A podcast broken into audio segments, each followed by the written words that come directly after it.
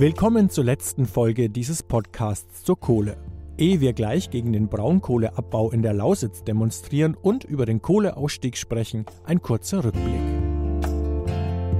Das Argument, heimische Kohle sei billig, das trägt aus meiner Sicht überhaupt nicht, weil viele der Kosten eben nicht eingepreist sind, weil das politisch und von Seiten der großen Industrie so gewollt ist, dass man zum Beispiel die Gesundheitskosten nicht einpreist. Die äh, Folgen von Quecksilber, die wirklich gefährlich sind für den Gesundheitszustand, die trägt dann am Ende jeder äh, Krankenkassenbeitragszahler.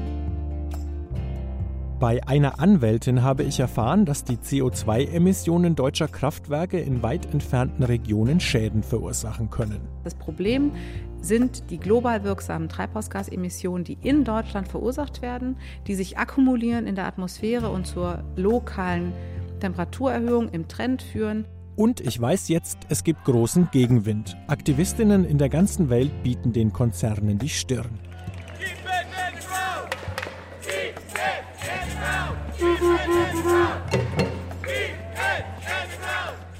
Dekarbonisierung. Dieses komplizierte Wort steht weit oben auf der nationalen und internationalen politischen Agenda. Dekarbonisierung bezeichnet die Umstellung auf eine kohlenstoffarme Wirtschaftsweise, speziell der Energiewirtschaft. Die Eindämmung der Kohleverstromung hat dabei Vorrang. Das heißt, Minen müssen geschlossen, Kraftwerke abgeschaltet werden. Der Kohleausstieg wird kommen, und zwar bevor der letzte Tagebau ausgekohlt ist. Darum sprechen Experten auch von einem beschleunigten oder politisch induzierten Kohleausstieg. Ich habe einige von ihnen getroffen, um zu erfahren, was dabei zu beachten ist.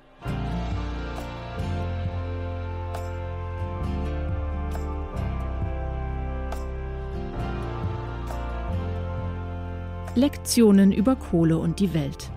Ein Podcast der Heinrich Böll Stiftung über die Zukunft fossiler Brennstoffe.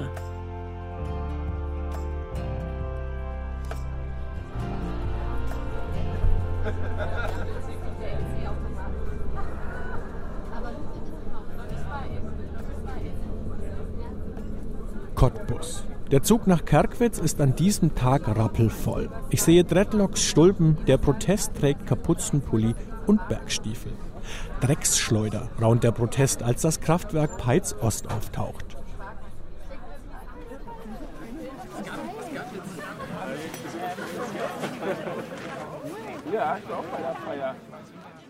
Ankunft in Kerkwitz. Gerade einmal 502 Einwohner zählt Wikipedia und doch sind alle da.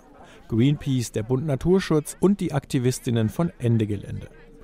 Ende Gelände. Wir erinnern uns. Fast 4000 Menschen demonstrierten im Mai 2016 in der Lausitz gegen die Braunkohle und besetzten für viele Stunden Kraftwerk und Tagebau. In Kerkwitz setzt sich die Demo nun in Bewegung. Vorneweg die Freiwillige Feuerwehr. Auf dem Kühlergrill flattert ein Plakat. Kerkwitz sagt Nein, kein Tagebau Jenschwalde Nord. Gemächlich gehen Anwohnerinnen und Unterstützer bis zum alten Schafstall. Auf dieser Wiese kommen nach und nach zwei weitere Demonstrationszüge an. Fred Wirth war mal der, oder ist immer noch der Grabgauer Ortsbürgermeister und war mal der Initiator dieser Idee, dass er gesagt hat, Mensch, diese Wiese vom Ulrich Schulz, vom Bauernhaus Atterwasch, liegt hier wunderbar in der Mitte. Und sollten wir uns da nicht einmal im Jahr treffen und den, den Menschen in Brandenburg, in Sachsen und überhaupt in der Welt zeigen, dass wir was dagegen haben, dass diese Heimat abgebaggert werden soll. Also schönen Dank nach zehn Jahren immer noch für diese Idee, weil ich glaube, die hat viel für uns gebracht. Man hat Aufmerksamkeit erreicht und das ist gut so. Wir begrüßen als ersten Redner heute. Wir sind im Lutherjahr. Gut 800 Menschen stehen jetzt vor der professorischen Bühne, trinken Tee oder essen eine warme Suppe aus der Gulaschkanone. Rainer Vogel und Wolfgang Mayer sind unter den Demonstranten. Mayer, der aus Schönau kommt, ist seit vielen Jahren dabei. Ich denke schon, wir können ganz viel bewirken. Ich meine, das ist jetzt der zehnte Sternmarsch. Andere Aktionen bei den anderen bedrohten Dörfern finden genauso statt. Die Menschenkette vor ein paar Jahren hier war ja auch ein Riesenerfolg. Im Rheinland, äh, die sind genauso betroffen. Da kümmern, also wir sind auf jeden Fall in Medien präsent mit dem Widerstand.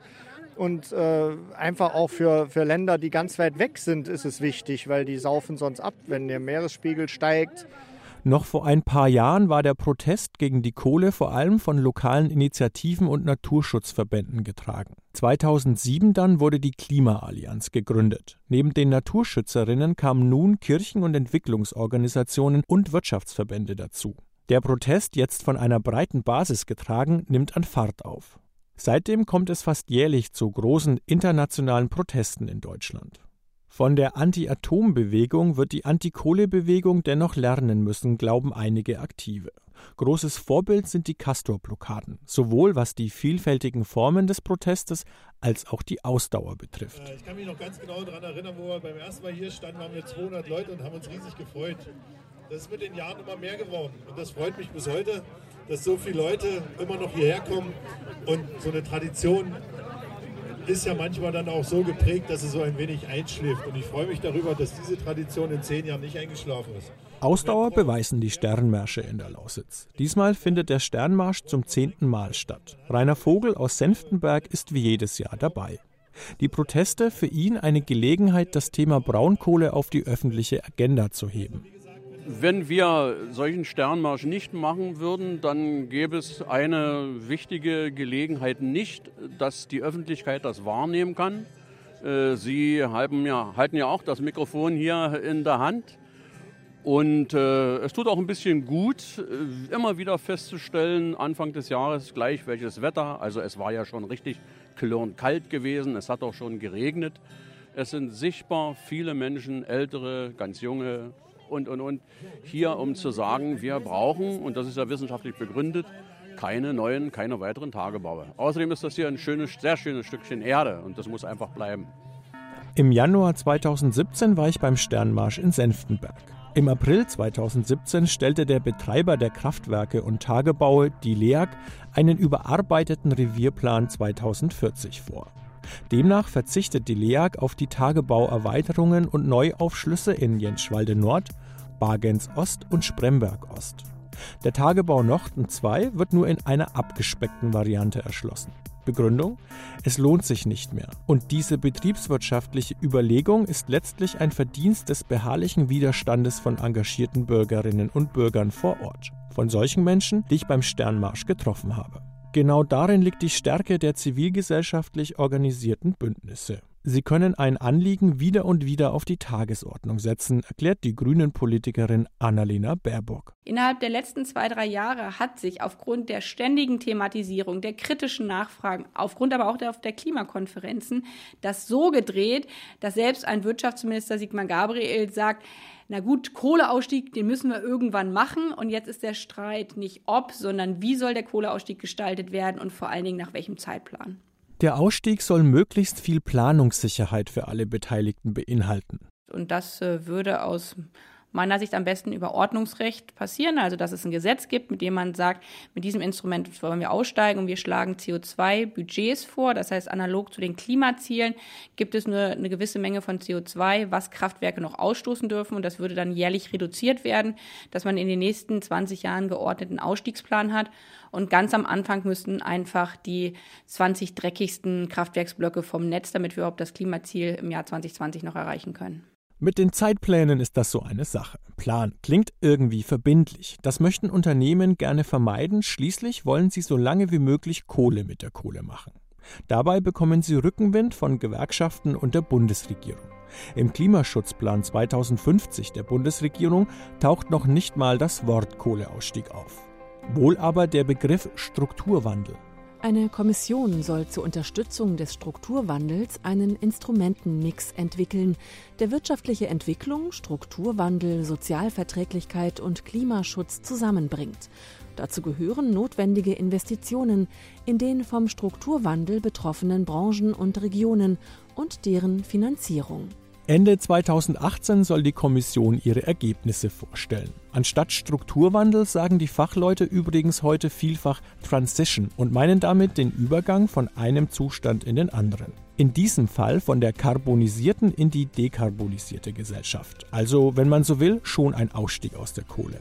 Dabei soll es möglichst gerecht zugehen, denn so ein fundamentaler Wandel kann nur durch eine große Zustimmung geschehen. Er muss von einem breiten Bündnis getragen werden. Der Think Tank Agora Energiewende fordert einen nationalen Kohlekonsens, getragen von Energiewirtschaft, Gewerkschaften, Politik, Wissenschaft und Umweltverbänden. Im Konzeptpapier der Agora Energiewende heißt es dazu, die Bundesregierung lädt zeitnah zu einem runden Tisch nationaler Kohlekonsens ein. Es geht dabei um einen vertrauensvollen Dialogprozess zur Aushandlung der Kernelemente eines Ausstiegs aus der Kohleverstromung, um einen erneuten jahrzehntelangen energiepolitischen Fundamentalkonflikt zu vermeiden. Ziel sollte es sein, zu einem politisch und gesellschaftlich breit getragenen Ergebnis zu kommen, damit analog zu Steinkohlekonsens und Atomkonsens alle Beteiligten frühzeitig Planungssicherheit hinsichtlich der anstehenden Dekarbonisierung erhalten. Das Ziel heißt Just Transition, der gerechte Übergang. Dazu komme ich später noch einmal. Hier schon einmal die wesentlichen Elemente des Fahrplans des Agora Think Tanks. Erstens Festlegung eines Rahmens. Zweitens Kohleausstieg aus dem Kraftwerkspark. Drittens Kohleausstieg in den Braunkohleregionen. Viertens Kohleausstieg in Wirtschaft und Gesellschaft. Gerade der letzte Punkt ist heikel. Wolfgang Ruhpieper gehört zu den Befürwortern der Braunkohle. Er ist Vorsitzender des Vereins Pro Lausitz, der sich für die Erhaltung der Braunkohleindustrie einsetzt. Mit der Braunkohle verschwindet viel mehr als der Energieträger. Wenn Sie sich hier die äh, Städte äh, anschauen, dann sind die hübsch herausgeputzt. Es ist hier viel Geld reingeflossen durch die Braunkohle und es ist auch viel Geld in die Vereine geflossen. Es ist viel Geld auch in äh, Theater, in Sportveranstaltungen geflossen, was alles nur möglich war, weil die Braunkohle einfach hier der größte Arbeitgeber und der größte Geldgeber auch in der Region war. Nun muss ich dazu sagen, dass Vattenfall 2014 seine gezahlte Gewerbesteuer zurückgefordert hat. Zu hohe Verluste. Ein großes Problem für die ohnehin klammen Kommunen. Die Kehrseite der Abhängigkeit von nur einem großen Industriezweig. Für Ruhpieper ist die Kohle trotzdem der Motor der Lausitz. Darüber hinaus hat natürlich dann diese Industrie dafür gesorgt, dass andere Ansiedlungen geschaffen wurden. Wir haben in der Lausitz, wo etwa über eine Million Einwohner wohnen, haben wir etwa 135.000 Industriearbeitsplätze verschiedene Industrien. Wir haben hier die Lebensmittelindustrie, die chemische Industrie, den Maschinenbau und natürlich hier die Kraftwerke und die Braunkohletagebaue. Und das sind gut bezahlte Arbeitsplätze, aber die meisten dieser Arbeitsplätze hängen von der Braunkohle ab, direkt oder indirekt.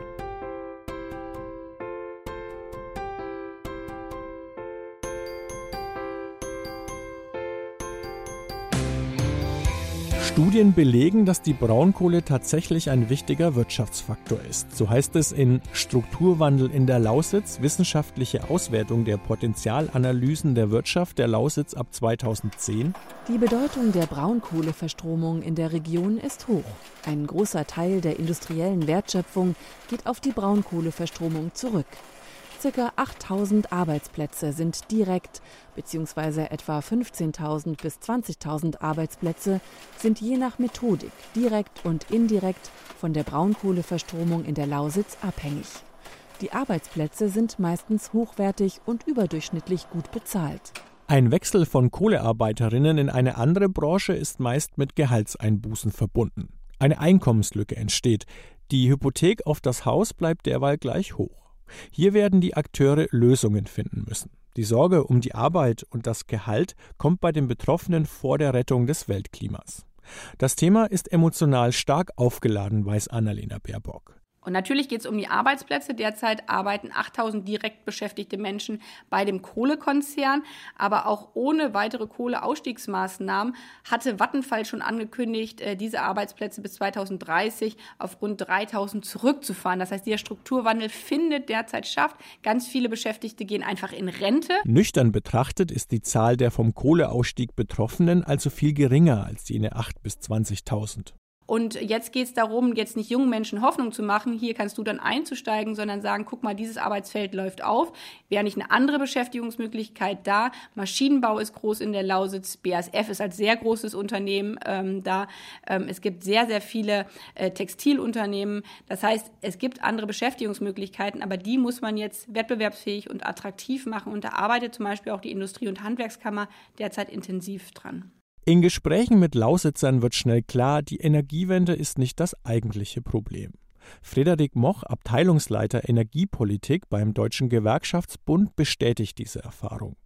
Unter den Arbeitern gäbe es eine große Zustimmung zur Energiewende, aber gleichzeitig herrsche eine große Unsicherheit vor. Wenn wir uns die verschiedenen Bereiche in der Energiewirtschaft angucken, ähm, dass es auch Regionen gibt, die in besonderem Maße von der ähm, Stromerzeugung aus Kohle ähm, betroffen sind. Schaut man zum Beispiel auf die Lausitz, da sind seit 1990 90 Prozent der Arbeitsplätze in der Kohlenindustrie verschwunden. Das heißt, da hat es einen massiven Strukturwandel gegeben mit all den Herausforderungen und Schwierigkeiten, die wir dort auch sehen.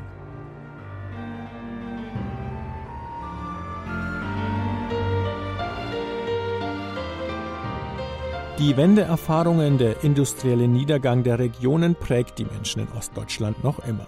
Geht es nach den Gewerkschaften und ihren Mitgliedern, also den Beschäftigten, dann braucht es vor allem vernünftige Arbeitsplätze, gut bezahlt und sicher so wie die Braunkohle sie bisher anbietet. Das ist bei allen Beteiligten Konsens. Natürlich ist es essentiell, dass diejenigen, die jetzt in der Kohle beschäftigt werden, dass sie eine Perspektive haben, dass sie wissen, wie lange können wir hier noch weiterarbeiten und wenn wir nicht in Rente gehen, sondern immer noch erwerbstätig sind, welche anderen Beschäftigkeitsmöglichkeiten gibt es dann? Es lohnt sich nicht mehr, neue Jobs in der Kohleindustrie zu besetzen, weil es in 20, 30 Jahren schlicht keine Industrie mehr gibt. Dafür aber in anderen Industriezweigen wie bei den Erneuerbaren. Die Politik könnte eine Ansiedlung von Unternehmen aus diesem Sektor fördern. Warum in der Lausitz nicht die Windenergie fördern und die Erforschung der Speichertechnik unterstützen? Frederik Moch vom DGB bremst die Erwartungen. Wir haben gesehen, dass zum Beispiel bei den erneuerbaren Energien mehr als 350.000 Arbeitsplätze neu entstanden sind. Das sind ja große Erfolge. Gleichzeitig muss man sich aber auch mit der Qualität der Arbeitsplätze auseinandersetzen. Wir sehen, dass sich im Bereich der Windindustrie so langsam das ganze Thema Mitbestimmung entwickelt. Wir sehen auch, dass es in den ersten Betrieben jetzt Tarifverträge gibt. Das ist aber ein Prozess. Ähm, wir haben da lange nicht das Niveau erreicht, was wir in anderen Branchen, beispielsweise auch im, ähm, im Kohlebereich, an sozialen Standards erreicht haben. Die Sorgen sind nicht unbegründet. Im Magazin Mitbestimmung der Hans-Böckler-Stiftung steht über Repower, einen Windturbinenhersteller. Löhne bei Repower liegen 20 bis 30 Prozent unter dem Niveau des Metall- und Elektrotarifvertrags. Bei einer 40-Stunden-Woche im Dreischichtbetrieb kommen Beschäftigte in der Produktion auf Bruttolöhne zwischen 1.900 bis 2.300 Euro. Zudem setzt Repower stark auf den Einsatz von Leiharbeitern. Arbeitsplätze entstehen nicht einfach so. Gut bezahlte schon gar nicht. Ohne Unternehmen keine Arbeitsplätze. Unternehmen aber brauchen gute Bedingungen. Dazu gehört zuallererst eine gute Infrastruktur. Unternehmen, die in internationalen Märkten tätig sind, brauchen Wege, um ihre Produkte zu transportieren.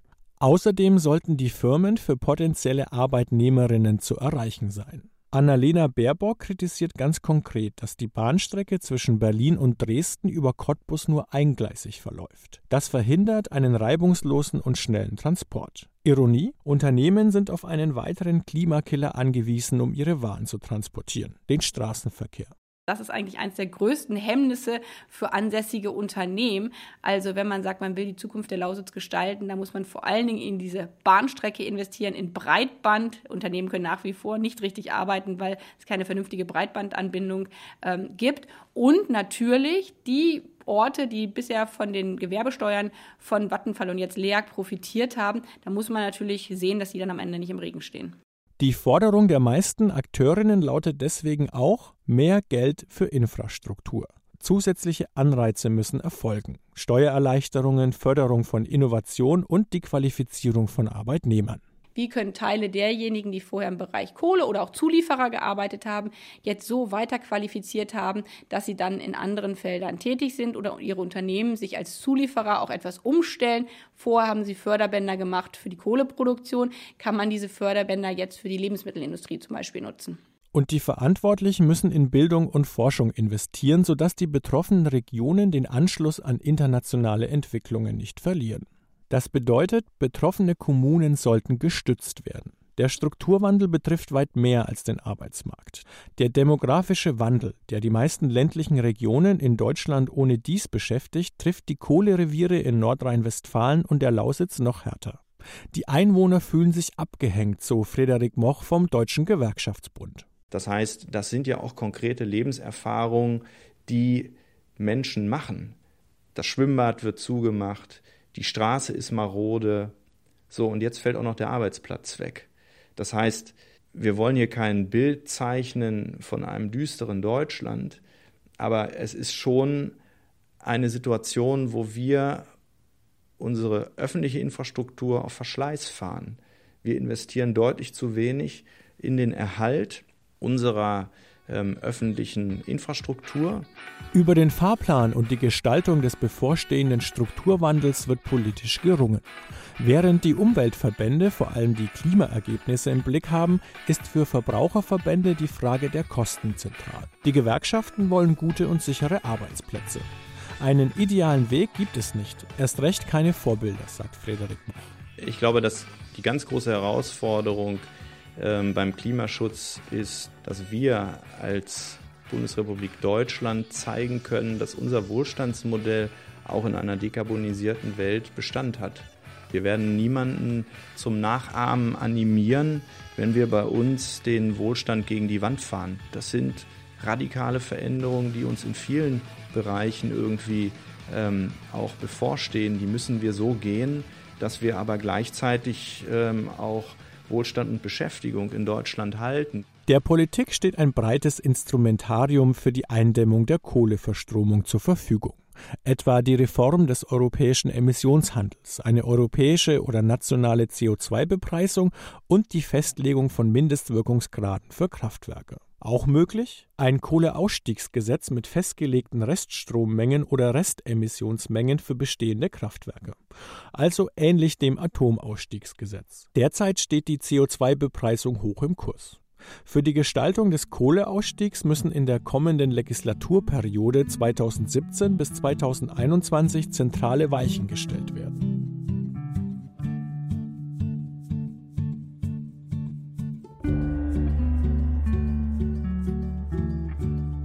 Der Abschied von der Kohle fällt großen Energieversorgern und den Menschen in den Revieren schwer, emotional und ökonomisch. Die eskalierende Klimaerhitzung, das Wachsen der Kohlenstoffblase und der Wunsch nach einer umweltverträglichen Energieerzeugung, das alles sind Treiber für einen beschleunigten Kohleausstieg. Vor drei oder vier Jahren haben nur Umweltverbände das Wort Kohleausstieg in den Mund genommen. Heute gehört es selbstverständlich zum Sprachgebrauch. Wir steigen ein in die Welt der sauberen Energien. Die globalen Investitionen in Sonne, Wind und Co sind vielfach höher als Investitionen in fossile Energien. In Zukunft werden wir eher mehr Strom als weniger Strom benötigen für die klimafreundliche Verkehrs- und Wärmewende. Damit und mit weiteren Facetten der neuen Energiewelt befassen wir uns in weiteren Folgen dieses Podcasts.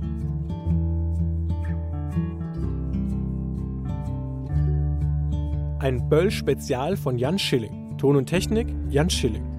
Musik Scott Gretton, Poddington Beer, Scott Holmes und Springtide. Redaktion Stefanie Groll. Produziert für die Heinrich Böll Stiftung. Das war der vierte von sechs Teilen einer Podcast-Reihe über Kohle und die Welt. Sie können alle Episoden abonnieren oder bei Soundcloud, Deezer und Spotify hören. Suchen Sie einfach nach Böll Spezial.